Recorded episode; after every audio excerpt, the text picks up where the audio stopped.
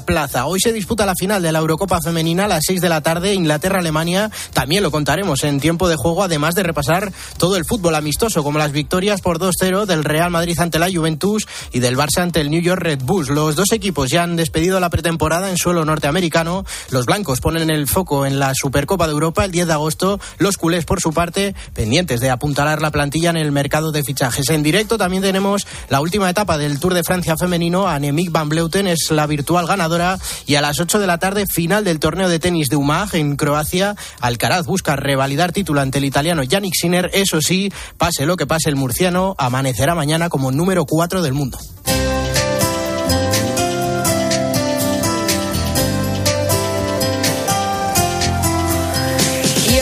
En el espejo te contamos la historia de la mujer que ayudó a San Ignacio de Loyola en la fundación de la Compañía de Jesús. Álvaro Real, buenas tardes. Buenas tardes, Laura. Dicen que detrás de todo gran hombre hay una gran mujer. No lo sé. Lo que sí es seguro es que en la vida de San Ignacio de Loyola tuvo gran importancia una mujer, Isabel Roser.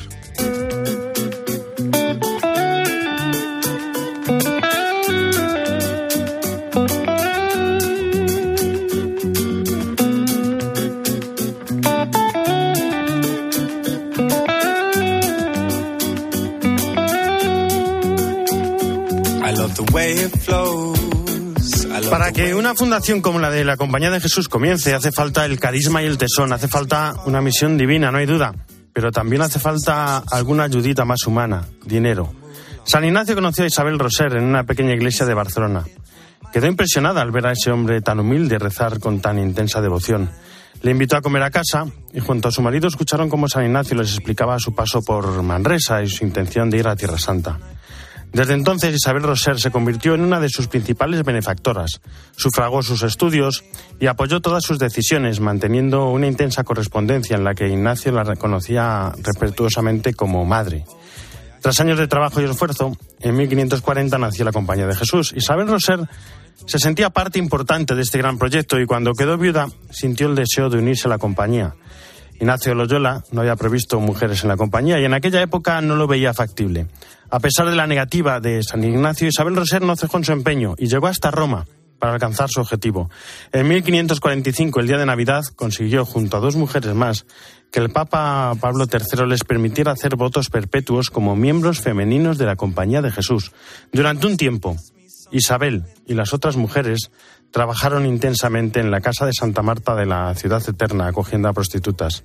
Nueve meses después, el Papa revocó este permiso e Isabel tuvo que aceptar que nunca sería jesuita. Volvió a Barcelona, se hizo clarisa, continuó teniendo gran afecto y respeto por San Ignacio y murió en 1554 en el convento de Santa María de Jerusalén de Barcelona. Meses después de su desaparición, otra mujer, la hermana de Felipe II, Juana de Austria, era nombrada jesuita será la única mujer en conseguirlo. Pero esa sería ya otra historia.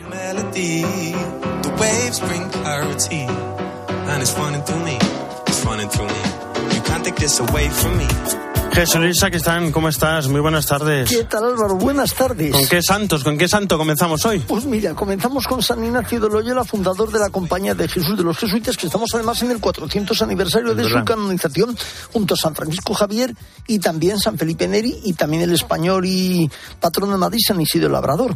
Pero bueno, tenemos todo un elenco de santos esta semana. Fíjate, mañana día 1 comenzamos el mes de agosto con San Alfonso María de Ligorio aquel hombre que llegó a obispo y que fundó los misioneros del Divino Redentor, es decir, los redentoristas que tanto auge tuvieron también en España en el siglo pasado cuando impartieron junto con los mercedarios las misiones por los pueblos. Después tenemos el día 2, tenemos varios santos buenos, tenemos a Nuestra Señora de los Ángeles, en primer lugar, que es patrona de Getafe, y después tenemos a San Pedro de Osma, un poco también un poco desde esa relación, ¿verdad? Pues el que fundó y en torno al que se fundó también lo que es el origen de la diócesis de Osma Soria. Y luego después tenemos también ese día a Santa Juana de Aza, que es la madre de Santo Domingo, que nació en, en el pueblo de Aza, cerca entre Aranda y Valladolid, en los límites ya con la provincia de Valladolid, que casó con el duque de los Guzmanes, que fue precisamente allí eh, a, a, Caleruega, donde nacería Santo Domingo, también Manes, que serían también santos, lógicamente Santo Domingo, el fundador de los dominicos. Después, el día 3, tenemos a San Pedro Julián Mar, que es el fundador de los sacramentinos. El día 4, pues tenemos al patrono de todos los párrocos y sacerdotes del mundo, que es el santo cura de Ars, aquel hombre que después de no dar, por así decirlo, la talla en la teología en el latín, embargo tuvo ese carisma del conocimiento de almas y lo que era un pequeño pueblo, se convirtió en un gran centro de peregrinación donde él confesaba y acogía las almas y les impartía también ese perdón de Dios y esa misericordia.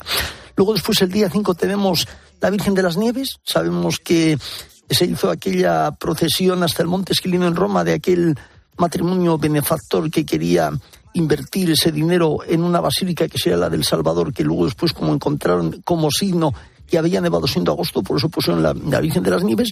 Y por fin el día 6 pues terminamos con una fiesta del Señor que es la transfiguración y ya de paso los niños justo y pastor, que me toca mucho de ellos por la parroquia también de San Ildefonso. Madre mía, el mes de agosto, los santos no tienen vacaciones. Está repleto.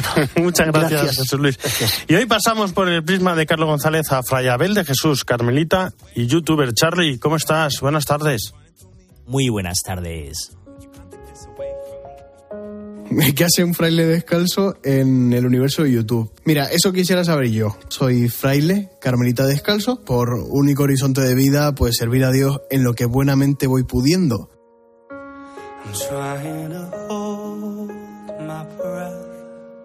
Con Dios, lo imposible solo tarda un poco más. Él todo lo puede, todo lo sana, todo lo logra porque la belleza del mundo nace de la piel compasiva de sus manos. Dios me rescató a mí de manera muy misteriosa de la situación un poco en la que yo estaba. Era una situación de muchísimo sinsentido, de muchísima sequedad interior, de no ver horizonte en mi vida. No fue hasta que conocí el amor de Jesús personal, concreto, particular, que me llamaba por mi nombre, pues no fue hasta ese momento en que yo empecé a sentir que había algo más allá de la insatisfacción que me oprimía en todos los sentidos. Fray Abel de Jesús nació en Tenerife hace 27 años. Es fraile, bloguero y youtuber. Su corazón, carmelita y descalzo, enamorado profundamente de Santa Teresa de Jesús, sabe de derrotas, de silencios y de miedos, pero sobre todo sabe de amor de ese amor que cuando más lo necesitaba le rescató del abismo de la nada. Cuando sentí que el Señor pronunciaba mi nombre de manera personal, aparte de darme cuenta de que lo del cristianismo era verdad, que era una cosa que ya en mi mente se estaba difuminando, y después, aparte de recibir la fe, recibí un nuevo horizonte de vida, un nuevo horizonte de plenitud. Y no podría estar más agradecido en este sentido. Este apóstol de los bolígrafos abandonados y teonauta en el océano del amor misericordioso de Dios lleva tatuada en sus entrañas la marca que Jesús ha forjado en su vida un misterio que hecho vida en su inquebrantable amor por Cristo le ha llevado hasta los lugares jamás imaginados. En principio era muy enemigo de que los frailes, las monjas, los curas gastáramos todo el tiempo en internet, así que nada, fue para mí una gran sorpresa que el Señor me llamara a esto, porque repito, ha sido una llamada de parte del Señor, no era algo que estaba en mis planes, ni en mis expectativas, ni en mis deseos, ni en mi planning de vida, ni mucho menos. Este fraile millennial impregna las redes de fe, de pasión, de alegría. Sí, creo que es muy importante el humor, siempre que sea un humor evidentemente respetuoso. Es la graduación de la fe, o sea, mayor humor, la fe parece más auténtica un tono de humor que brota del Evangelio y que empapa su vocación y su manera de abordar cada rincón de la teología. Es prácticamente condición del santo alegrar la vida de los que les rodean, ¿no? Por eso creo que el humor es muy importante en la vida contemplativa. Es la voz de Fray Abel de Jesús, Carmelita Descalzo, youtuber e hijo preferido de Dios. Aquí no hay que preguntarse si vale la pena o no vale la pena. Lo único que hay que hacer es entregar la vida, entregarla sin condiciones, entregar nuestra existencia sin preguntarnos si eso va a servir de algo, que al final los frutos y los resultados de nuestro trabajo dependen pura y exclusivamente del Espíritu Santo. Una mirada hilvanada a fuego lento en la oración del Padre Nuestro y un hermano menor, amante de la mística del cuidado, que sabe descalzarse por amor y también por humor, si el susurro de Dios le espera enternecido al otro lado de su alcoba. Hay que aprovechar todo lo que Internet de bueno nos proporciona, pero siempre sabiendo que tiene que haber un espacio considerable en nuestra vida sin pantallas. Muchísimas gracias, Charlie. Nos vamos a Roma a las 2 y 15, una hora menos en Canarias. Ángeles Conde, ¿cómo estás? Buenas tardes. Hola, hola Álvaro, muy buenas tardes. Bueno, antes del rezo del Ángelus, Papa Francisco nos habla del Evangelio de hoy y nos advierte sobre la codicia. Atentos todos. Stiamo attenti. Y tanto. Non dice Dio e il diavolo, no. Oppure il bene e il male, no. Dice ma Dio e le ricchezze. Quando uno aspetta che dicesse non si può servire due padroni, Dio e il diavolo, no, Dio e le ricchezze. Servirsi delle ricchezze sì, servire la ricchezza no. È idolatria e offendere Dio. Bueno, lo ha dejado claro, ¿no? El Pues, Papa. Lo ha dejado, lo ha dejado muy claro, ¿no? Servirse de la riqueza sí, servir a la riqueza no, porque es idolatría y ofende a Dios. Nos ha dicho el Papa hoy que la codicia es una enfermedad que destruye a las personas porque genera adicción. Ahí es nada, Álvaro, y que nos hace al, que nos hace esclavos, no más libres, esclavos de lo que poseemos. Esta codicia no solo nos afecta como personas, sino también como sociedad. Ha dicho el Papa que genera cosas no vistas hasta ahora, como que unos pocos tengan mucho y muchos tengan poco o nada. Y la codicia también, ha dicho Francisco, está detrás de las guerras.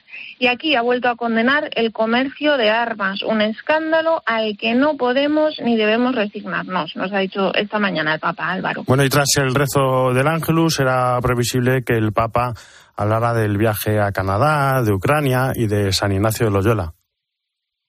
Sí, eh, el Papa ha confesado, bueno, pues que aunque estaba eh, cumpliendo con este difícil viaje en Canadá, este que definió como una peregrinación penitencial, no ha dejado de pensar y de rezar por la tragedia que están padeciendo los ucranianos. Vamos a escucharlo como lo ha dicho el Papa. Anche durante il viaggio non ho mai smesso di pregare per il popolo ucraino, aggredito e martoriato, chiedendo a Dio di liberarlo dal flagelo della guerra. Se si guardasse la realtà oggettivamente, considerando i danni che ogni giorno di guerra porta a quella popolazione, ma anche al mondo intero, l'unica cosa ragionevole da fare sarebbe fermarsi e negoziare. Che la saggezza ispiri passi concreti di pace. Que la sabiduría inspire pasos concretos de paz y ha dicho el Papa que, bueno, pues si se parasen detenidamente a ver todo el daño que cada día está causando esta guerra, no habría más remedio que sentarse y negociar. Siempre en el pensamiento Ucrania, para el Papa Francisco Álvaro y este domingo también su pensamiento con sus cohermanos jesuitas en este día de San Ignacio. Sabes que otros años el Papa, bueno, pues visitaba por sorpresa la curia jesuita en esta jornada y quién sabe, porque aunque haya vuelto de decir, Canadá hace unas horas, eh, sí, tiene una energía este hombre que es, bueno, parece casi infinita, así que a lo mejor esta tarde tenemos una sorpresa. Bueno, estaremos pendientes. Ángeles, muchísimas gracias. Buen pranzo. Arrivederci. Un abrazo, buen pranzo. En mediodía, El espejo. Álvaro Real. Cope. Estar informado. ¿Vacaciones en verano? En Cope, no. En la tarde ya estamos trabajando para contarte las mejores historias la próxima temporada. Para crear un hijo, vamos, hace falta pues casi 700 euros, 672 euros al mes según un cálculo que ha En mi entorno es verdad que soy la primera que me queda embarazada. Tengo En la gasolinera en la que me encuentro, una gasolinera muy concurrida, estos son los precios que figuran. Igual que en verano, a partir del 1 de septiembre seguiremos el minuto a minuto de la información. ¿Te lo vas a perder? De lunes a viernes de 4 a 7, la tarde, con Pilar Cisneros y Fernando de Aro. 13 se calza las botas, coge la mochila y comienza la aventura del Camino de Santiago. Descubrimos su patrimonio, su historia, su gastronomía y sus historias humanas. A lo largo de 800 kilómetros llenos de espiritualidad y de fe. El camino no se anda, se vive. Diario de un peregrino. De lunes a viernes por la mañana en 13. Dicen que los jóvenes de hoy en día tenemos de todo. tenemos todo. Que nada nos sacia. Y es cierto, pero queremos más. Lo queremos todo. Tenemos mucha sed. Sed de verdad y camino. Sed de conocer a Jesús y ser sus testigos. ¿Y tú? ¿Tienes sed? Peregrinación Europea de Jóvenes. Del 3 al 7 de agosto. PEC22.es. En mediodía, el espejo. Cope, estar informado.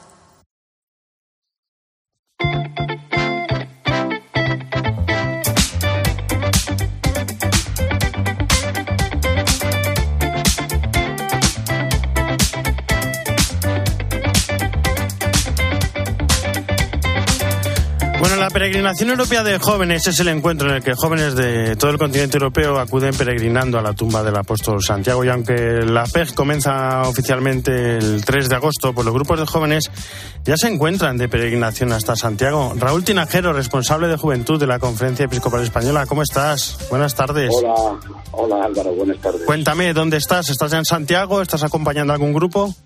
Estoy en Santiago, llevo aquí ya cerca de nueve días eh, con el equipo de trabajo, preparándolo todo.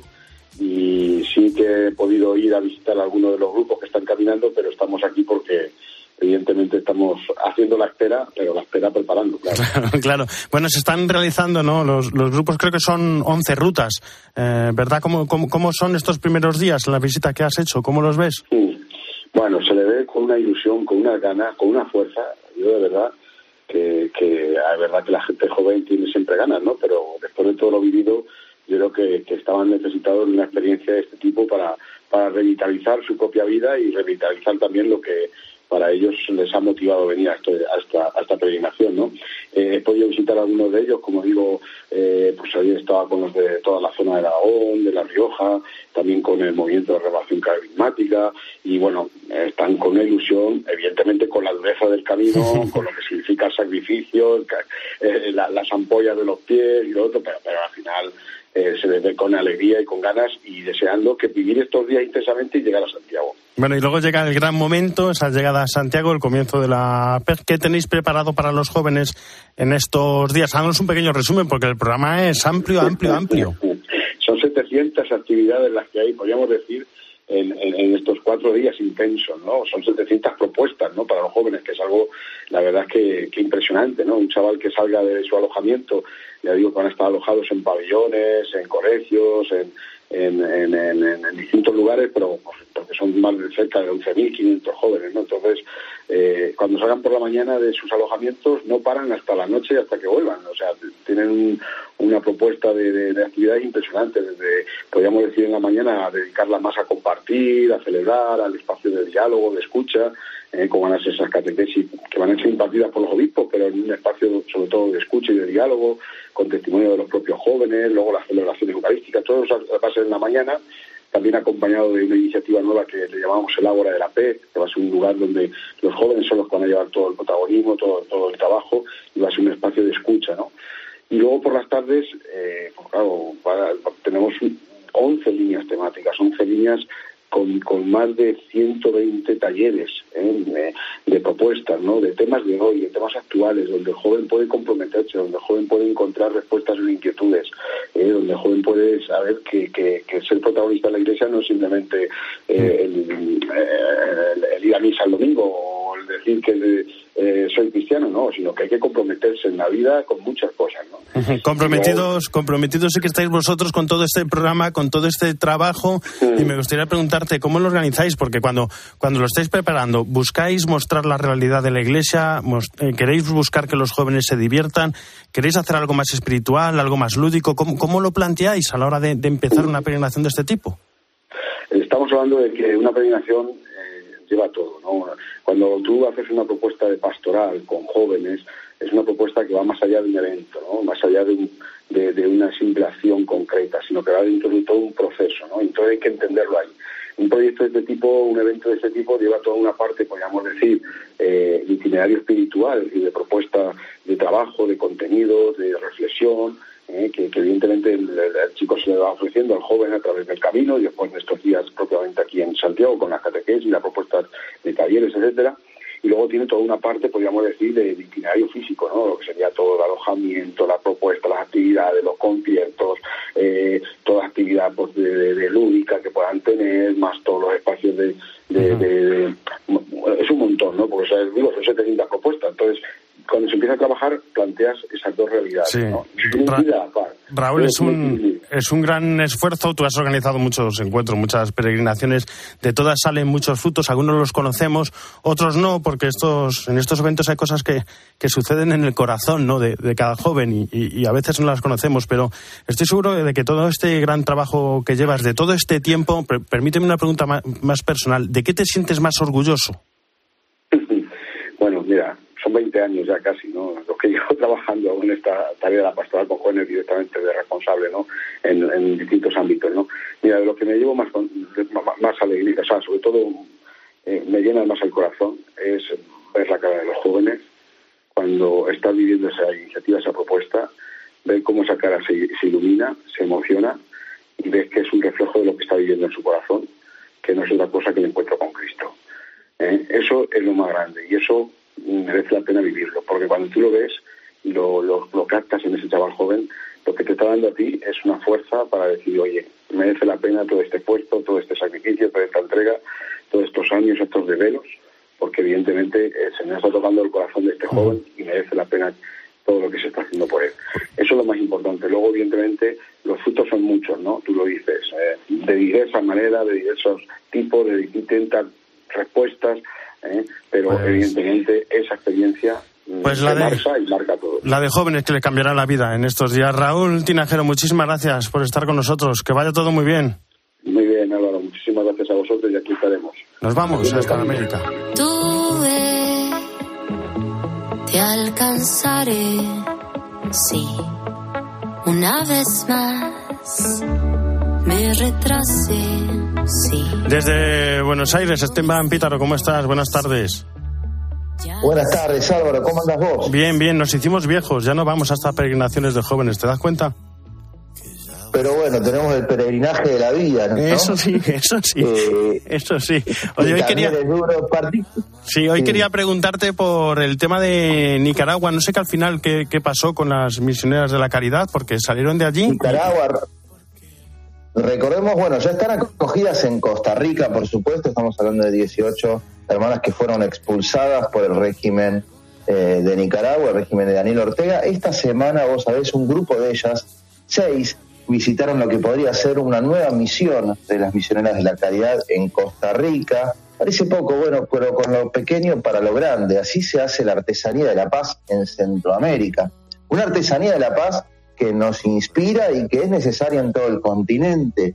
Muy cerquita en Panamá, lo veníamos hablando, días de mucha tensión, una iglesia que había aceptado mediar entre el gobierno y los organismos que reclamaban por la suba de los precios, organizaciones campesinas.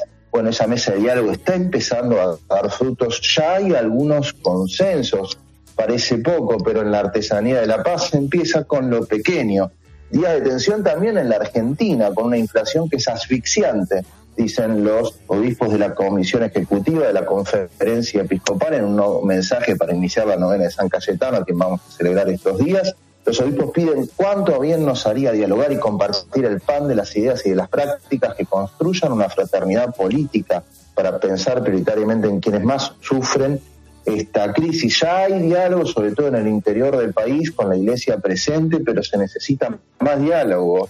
En los momentos de mayor tensión en nuestra democracia latinoamericana hay que levantar la mirada y buscar soluciones visibles, como dice el Papa, con la artesanía de la paz.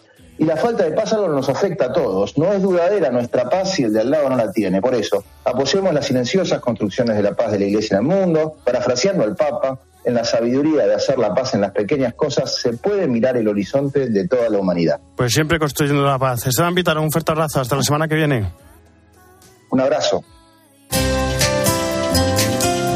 En la producción Jesús Luis en el control técnico Fernando de la Fuente y en control central Yolanda Sánchez. Ya saben que el espejo no termina, sino que gira Y ahora nuestro reflejo se abre hacia Mediodía Cope con toda la información nacional e internacional que nos trae Laura Rubio. Laura, ¿cómo estás? Buenas tardes de nuevo. Hola de nuevo Álvaro. Pues sí, hoy vamos a hablar de ese paquete de medidas que tiene preparado el Gobierno para reducir el consumo energético en un 7% y también nos vamos a ir a varios puntos de España para ver cómo llevan las vacaciones millones de personas en estas fechas.